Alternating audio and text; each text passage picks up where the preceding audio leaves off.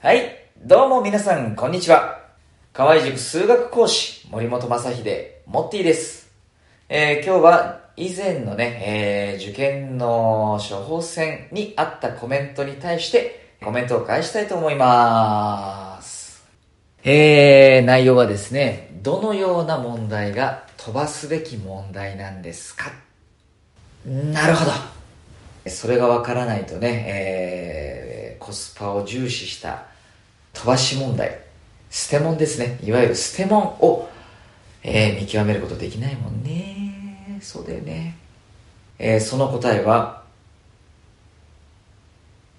自分が解ける問題以外、自分が解いてきたことある問題以外、これが捨て問になります。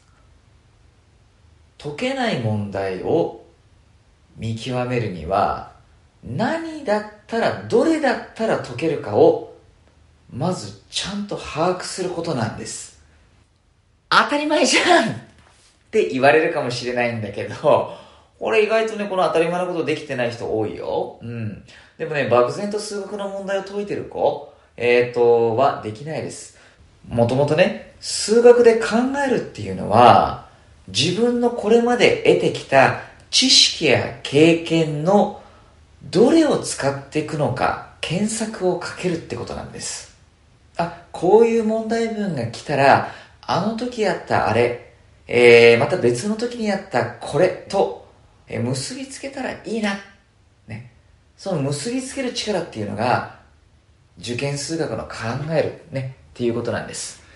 で、えー結局ね、頭の良し悪しっていうのは、情報を整理、いかに整理するかっていうことなんだよね。